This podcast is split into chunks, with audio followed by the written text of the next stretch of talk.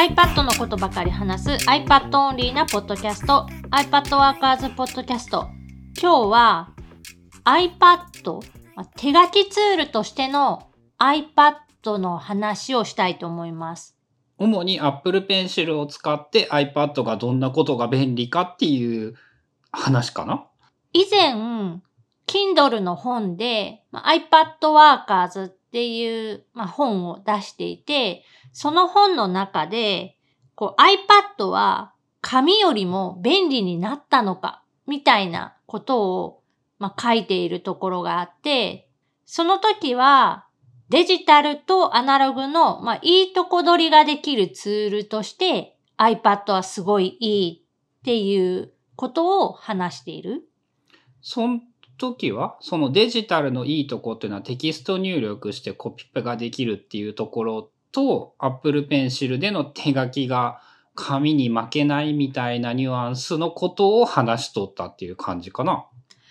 まず、Apple Pencil っていう、まあ、ツールが登場したことによって、すごく自然な書き心地がデジタル上でもできるようになったっていうのが一つポイントと、で、もう一つが、手書きで書いたものを簡単に、まあもちろんデジタルデータなので、複製、コピーとかペーストがすごい簡単にできる。手書きで書いた、まあアナログなの線でも簡単に増やせる、色が変えれる、大きさが変えれるっていう、まあそういうデジタルの当たり前じゃないけど、そういうのが、まあミックスして使えるデバイスとして iPad はすごい新しい、まあ、ノートだみたいな話をしてたのかな？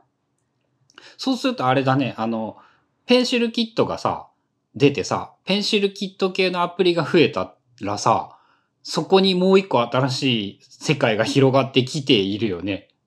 そう、一番最初のイノベーションじゃないけど、なんて言うんだろう、新時代が来たのが、あの、Apple Pencil、初代 Apple Pencil が、えっ、と、登場した、まあ、タイミングなので、えー iPad Pro 12.9インチの初代かな？が、えー発売されたタイミングが、まず一つのターニングポイントっていうのかな？何年？2015年の11月に iPad Pro 12.9インチが登場していて、そのタイミングで Apple Pencil 初代も一緒に出ている。じゃあお、およそ6年間、まず Apple Pencil 時代が続いているってことなんか。で、えっ、と、その次が、その第二世代の Apple Pencil っていうのが、あの、板状の iPad Pro の形状になったタイミングで、えー登場している。それが2018年の11月。3年、ほぼ3年経って Apple Pencil 2が出たってこと。で、そこから今がほぼ3年経ったところ。で、えっ、と、ペンシルキットっていうのは、その物理的なアイテムではなく、アップルが開発者用に、えっ、と、用意しているツールの総称で、呼び名っていうのかな？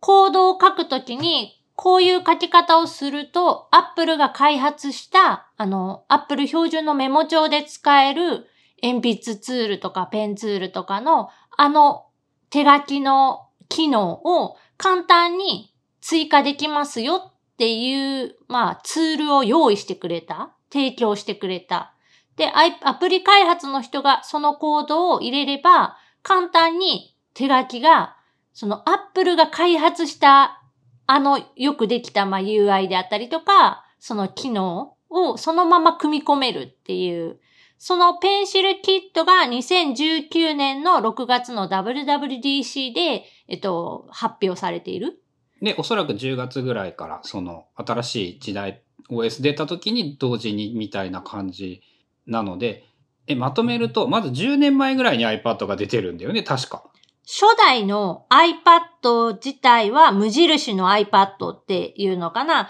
今、えっ、と、出てるシリーズでいう一番安いモデル10年超えとるな。超えてる2010年の4月に、えっと、初代 iPad って言われるやつが発売されている。で、そこから、確か、その、iPhone で手書きはむずいけど iPad なら手書きっていうので、手書き系のノートアプリというものがちょいちょい出始めて、Apple Pencil が出る頃にはもうそのアプリたちは古くなっていて、割と淘汰されてしまっているんだよね、その時代のノートアプリって。で、えっと、Apple Pencil が6年前に出て、そこからこの4、5年ぐらいでいろんないくつかのその有力なノートツールが生き残っていて、それがその前の本にまとめたような有力ノートツールたち。で、えっと、2年前の Apple Pencil、 PencilKit という、そのすごい作りやすくなるものが登場したことで、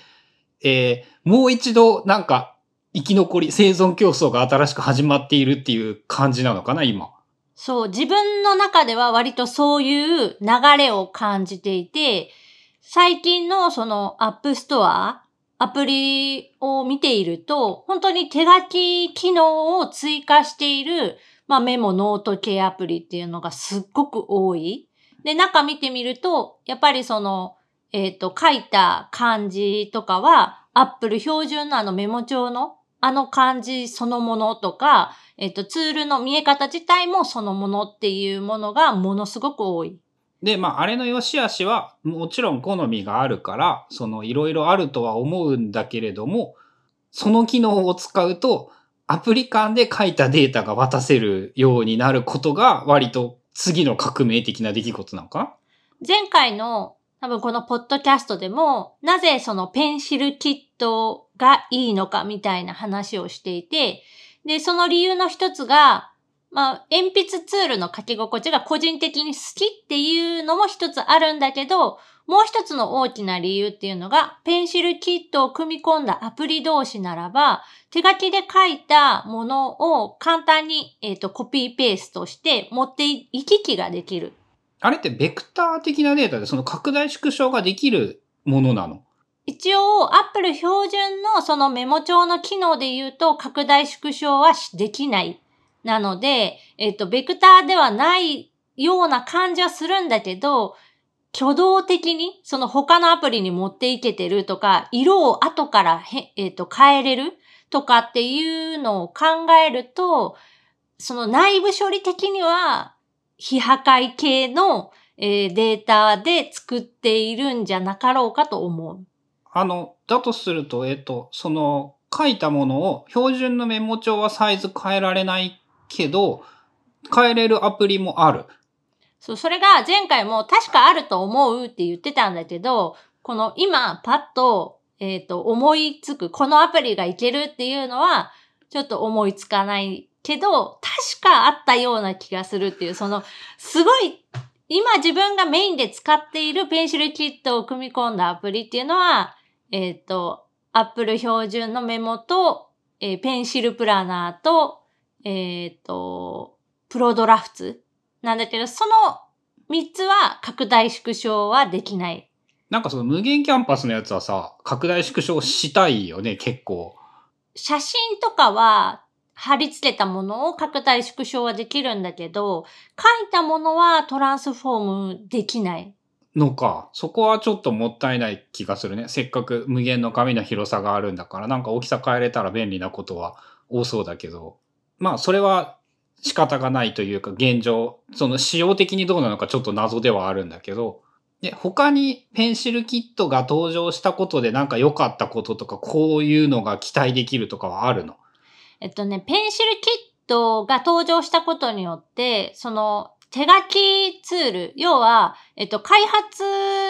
者の人が手軽に手書きを組み込めるようになったことによって、まあ前にも話してた、手書きツールを入れただけのメモ帳だと、Apple 標準のメモ帳のただの劣化コピーにしかならないので、やっぱどこもその独自機能、この機能がそのメモ帳とは違いますよみたいな感じの機能を、まあ、つけてきてくれているので、結構その特化型、例えば無限キャンバスですよとか、その、えー、手帳に特化してますよとか、あとは、えっ、ー、と、レイヤー機能とかもつけましたよ、みたいなものとか。レイヤー付きのそのメモ帳アプリってあるんだ。ある。お絵かきとは言わないけど、えー、レイヤーの機能も持っていて、その線画と塗りとを簡単に分けれるようなものとか。ああまあ例えばあれだね、レイヤー3個しかできないけど、3個できれば結構便利になることとかは、お絵描きならそのぐらいシンプルでいいのかもしれんね。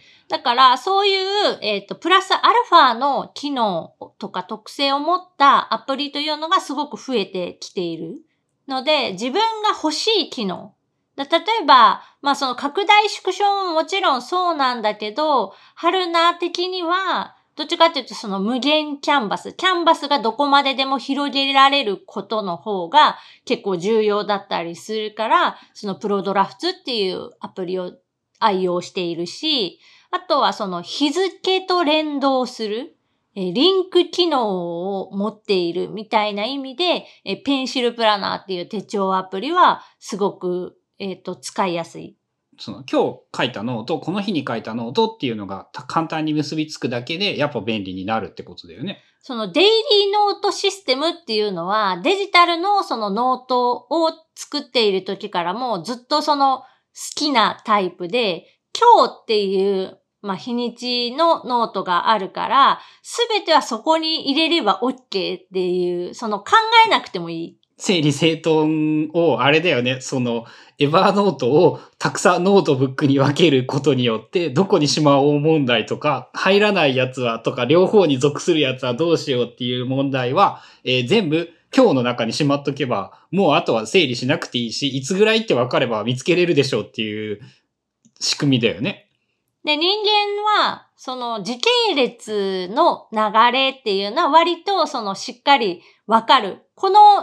ことよりも前か後かっていうのは判別がつきやすいっていうのがあるので、まあ理にはかなっていて、その日一日の出来事は全部そのノートに書くみたいな場所があるとすごい安心して何でも書けるし、で、さらに言うとデジタルのメリットとしては、その今日書くことって、例えば1行だけかもしれないし、えーノートで言うと10ページ分ぐらい書くかもしれないしっていう時に、その日付が入った手帳タイプ、例えばほぼ日手帳みたいなやつって結構1日のページは広く取ってあるんだけど、それでもさ、足りないことがある。足りないことがある余りすぎることがある。っていうのがデジタルの場合は気にしなくってもいい。1ページで終わっても別にもったいないなって気にもならないし、えーたとえそれが10ページになったとしても、どこまででもそのページを広げていける、増やしていけるっていう安心感もある。まあ、紙はその制約の中で逆にどうしようかっていうところがメリットに持っていくしかないんだけれども、まあそこはデジタルは気にしなくていいというところはもはやメリットとして明確なメリットだよね。多分誰もがわかりやすい、シンプルでいい。っていう感じで、ペンシルキットによって、でもさ、もっと思いつく、今思い出てきてるやつがさ、その、リンクが強い手帳みたいな、えー手書きアプリ、無限に紙が広がる無限キャンバスのアプリ、その疑似的にレイヤーというものを重ねて、その消し塗りが簡単になるアプリ。でさ、なんかもっとすごい便利になるもんって他にありそうかな？全く違うものっていうのはちょっと今すぐは思いつかないんだけど、そのリンクの話で言うと、今できるリンクっていうのは、書いたその、なんだろう、ノートとノートをリンクさせるとか、イベントとノートをリンクさせるとか、日にちとノートをリンクさせる程度なので、例えば手書きで書いたそのキーワードにえっ、と、紐付けられる何かがあったらもっと便利かなとは思う。その、手書きオブシディアン、手書きセッテルカステンみたいなのがもっとうまくリンクするようになったらいいかもしれない？今、そのオブシディアンのプラグインでエクスカリドローっていうのを入れれば、まあそれに近いことができる。手書きで書いたものに、えっ、と、リンクをつけることはできるんだけど、ちょっとその手順が面倒で、まあ、使いやすい感じはせんよね。オブシディアンのその特定のノートに、えっと、リンクを取得するみたいなので URL を取って、で、その Excalidraw で手書きしたキーワードに、なんかリンクを設定するっていうのができるから、そこに、その、オブシディアンのノートの特定ノートのページ URL を貼り付けるとリンクされるっていう仕組み？なので、まあそういう、まあそもそも思い、そんな簡単に思いつくものではないっていうのはあるかな、言ったら。ただ、やっぱ今後、その、もっと新しいものが出てくる、まあ、希望が持てるというか、可能性が高くなってきている。これはペンシルキットの効果だとは思っている。ペンシルキットへの不満点とかはない。なんか、例えば、グッドノーツの方が、その、たえー色がどうのこうの、ペンの種類がどうのこうのとかさ、ペンシルキットはこれが使いやすい、にくいとかいろいろあると思うんだけどさ、その、みんなペンシルキットになったらさ、えすべての書き心地が同じものであまり面白くないような気もするんだけど、まあそこは好みかなという感じはする。まあ、それよりも利便性が取れる、利便性の方が上回ることが多いって感じなんかな。その、少なくとも、鉛筆ツールだけの話で言えば、本当に、えっ、と、よくできていて、まあ、昔ね、その、お絵かき系のアプリとかも全部含めた上で、えっ、と、自分の理想の鉛筆ツールはどれだ選手権みたいなのを一人でやってたことがあって、まあ、その中でも、アップルのその標準のメモ帳アプリの鉛筆ツールは、1番ではなかったけど、2番手ぐらいにはいた。まあ、あれか、その、今回の趣旨とはずれるけど、メモ帳で鉛筆ツールで書くというのは、春菜に教えてもらってすげえ思ったんだけど、あの、手書き文字が上手になった感じはするよね。なんて言うんだろうね。その、ザラザラ感とか、えっ、と、筆圧によってその濃さが変わるとか、まあ、絵描く人であれば、えっ、と、ペンを倒すと、その、太いやつ塗れるんやんね。広い範囲が塗れる塗り方になるみたいな感じのやつっていうのが、あれってその Apple Pencil が、えっ、と、iPad の画面に対してどういう角度で触れているかっていうのを常にあの計算している。ある特定のポイントがあって、そのポイントから、えっ、と、iPad 本体のその画面までの距離っていうのをなんか測っていて、で、それとその角度によって、えっ、と、なんか計算しているっていうのをその WWDC でも説明はしている。で、その、いかに自然な書き心地を、えーまあ、体験してもらえるかどうかっていうのを命かけてアップルは開発したぞ、アップルペンシルを、みたいな話。まあ、あの、ハードの設計から自分でやってるんだから、ある意味、その、ペンシルの一番ナチュラルな使い方を一番知ってるのはアップルか、そら。で、えっ、と、毎秒240回そのアップルペンシルから、えっ、と、その、どういう動きをしてるかっていうのを通信して送っていて、で、それを、まあ、正確に描画するために、今 iPad Pro なら、えっ、と、プロモーションテクノロジーで 120Hz。半分やけどな。で、それ以外、えー iPad Pro 以外の、えー iPad に関しては 60Hz。1秒間に60回その画面を、まあ、描画し直すっていうので、線の描画をしているから、まあ、より iPad Pro の方が自然な、まあ、アナログの鉛筆とかペンと同じように、そのペン先からかけてる線ができるだけ離れないようにする。できるだけ遅延を感じさせないようにするっていうのに、もう命かけてる Apple Pencil みたいな。その摩擦的なのはいろんな問題とか、インクが出ないから書きづらい、わかりにくいはあるかもしれないけれども、書いたものが映るという感覚で言ったら、なんかもうこれでいいやんって感じはするもんね。で、これもすごい、あの、同時に書き比べをしないとわからないレベルではあるけれども、やっぱり iPad Pro で Apple Pencil を使って書くのって、一段階ね、こう、書き心地が違う。例えば、その文字を書くだけでも結構違ってくる。という意味でも、まあその紙に負けないとは言わないけれども、だいぶいい線いくぐらいまではナチュラルな書き心地にはなっている。なっていると思っている。で、それにプラスして、その紙には、えっ、と、できないリンクだったり、えーどこまででも広がる無限キャンバスだったり、っていうことを考えると、もうどう考えても iPad の方が便利ってなるかな。そういえば、グッドノーツとかノートシェルフは言ったら紙のメタファーを超えていないよね、特に。あくまで紙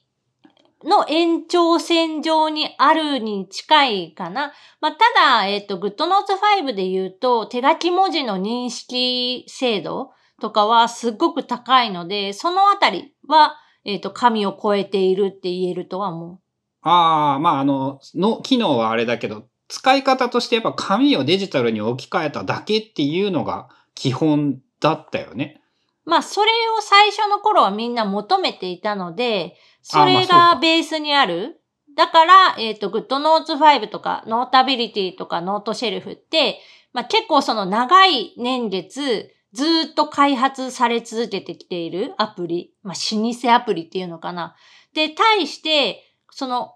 ペンシルキットが登場してから以降、その後出てきた後発のアプリっていうのは、割とその、うんと、昔から開発しているわけじゃなくって、急に出てきたなんか新種のアプリなので、結構変なことができるものも多かったりする。まあ、5年後に生き残っているかはわからないけれども、えっと、前回の Apple Pencil 登場前後を踏まえると、5年後はそっちが当たり前になっていて、思いっきり世界が、ノートアプリ系の世界が変わっている可能性は結構ある。かなと思うね。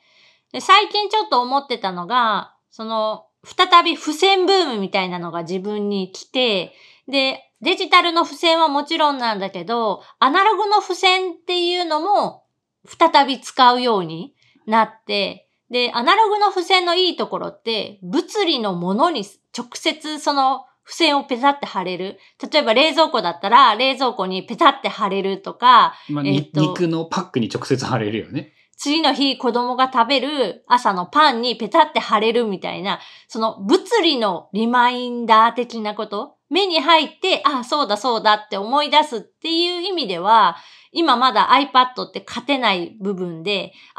iPad を見ないと見えないものが多い。そのノートであったり、付箋であったり何でも。で、それが、その、リアル世界にまで影響を及ぼす何かみたいなのがあったらまた面白いなっていう妄想はしたことはある。まあ iPad じゃないものだよね、それはおそらく。まあ今でも、その通知を送るっていうことは紙のノートにはできなかったことなので、その指定の日にちにこのページが見たい、このプリントが見たいみたいなものを通知でお知らせしてくれる、目に入るようにしてくれるっていうのは iPad のメリットだし、今の iPad でも十分できる。ただ、その、今目の見えている目の前にある冷蔵庫にその iPad で書いた何かがこうビヨンって見えるみたいなものって言ったらそのスマートグラスなんかメガネっぽいものでえっとデジタルとそのリアル世界をつなぐ何かがないと無理だしまあ今の話で言うと現実的な話で言うと VR ゴーグルとかをつけてそのデジタルで書いたものがえっと、反現実世界っていうの、その空間上に、えっと、存在できるっていうところまでは来てるから、まあ、もう一歩、その、一般化すれば面白いんじゃないかなと思う。まあ、半現実は AR だね。拡張現実の方やね。バ、バーチャルじゃない方だね。で VR の方で言うと、なんかあの、えっ、と、会議室を、あの、バーチャル会議室で、例えば手元になんかノートみたいなのが見えて、そのノートにこう書くみたいなことができるとか、まあそっち方面はあの Facebook が今すげえやろうとしているやつだよね。うまく、うまくいけばそれもすごい面白いくなるかもしれんけど、それよりはおそらくなんだけどまだ Apple みたいなものっていうか物理のそれ専用のもので紙に近づける方がなんか利便性は上がりそうだけど。デジタル付箋ってこと？なんかそのそれ専用の。うんなんか電子ペーパーがさ、ペラッペラの電子ペーパーが仮に作れたとして、それを、えーまあ直接書くのは難しいかもしれんから、なんかで iPad iPad で書いたやつをここに表示させるってやっとけるとか、の方がなんか実用度は高い気がするけどな。実現しそう度っていうのか。そういえば今の話で思い出したけど、その電子ペーパーに映し出すっていうのでは、えっと、部屋の壁に飾るあの、絵のキャンバス部分が、その液晶だったりとか、電子ペーパーになってて、自分の好きな絵が入れれるとか、描いたやつを入れれるとか、えっ、と、誰かが描いたやつを、えー購入して、買って、えー飾るみたいな、そういうのも。NFT と相性いいかもしれんとかって言われとったりしたよね。あとはね、あのー多分コロナ禍の影響ですごいバズったものなんだけど、デジタルウィンドウっていう、えっ、と、窓のパーツっていうのが周りについてて、真ん中のその窓ガラスの部分が液晶だったり電子ペーパーで、えっと、その世界各国のその窓から見える風景を映し出して、家の中にいるんだけど、そのどっか違うところに行っている感覚が得られるアイテムっていうのも、一時めっちゃ売れてた。あと BM かフォードが、その、車を電子ペーパーだったと思うんだけど、で、囲い尽くして、えー好きなカラーにできる。デザインもおそらく自由にできる。みたいなのとかも、もうあの、デモレベルでなら実現はしていたね。外側ってこと？車の。うん。白い車が黒い車に変わる。へえ、それ面白いな。っていうので、だからおそらくその VR よりもそういうのの方が早く実現するんじゃないかっていうイメージはある？自分の中では。まあ、あとはそのサービスだったりとか、えっ、と、物理的なそのものの開発さえ進めば、まあ、近い将来、そういう世界がありそうだよね。iPad の話ではなくなったけれどね。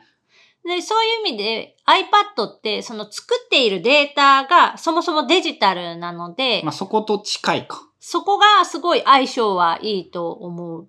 そうね。電子ペーパーに表示させる手書きのツールとしては iPad みたいなのが現実的には近そうだもんね。まあ、ということで、えっと、今日は iPad は、まあ、紙を超えて便利になったかっていう問いに対してはもうもちろんなったっていう感じで、で、さらに最近そこがもう一段階ぐらい、こう、便利というか面白いっていうのかな、いろんな方向になんか広がってきたよっていうようなお話でした。あれだよね。紙を、紙の概念ではできなかったことがだいぶ一般的になってきたってイメージだよね。そうね、機器の性能も上がってきて、できることが結構増えてきたりとか、あとはその使う人の感覚として、前は、えっ、と、紙と鉛筆をいかにそのデジタルに置き換えるかっていうところが基本のところだったのが、だんだんそれがもう当たり前になってきて、今度はそこから、じゃあ、デジタルでもっとその面白いことできないのかとか、デジタルだからこそできる何かみたいなところに、まあ、目が向くようになってきたっていうような感じかな。ということで、これからも、まあ、iPad、どんなことができるのかとか、どういうふうに使っていくと面白いのかっていうのを、えー iPad Workers ではいろいろ試していきたいと思います。番組への感想やリクエストなどは、シャープ i p a d w o r k e r s のハッシュタグをつけてツイートしてください。それではまた来週 iPad Workers ポッドキャストでした。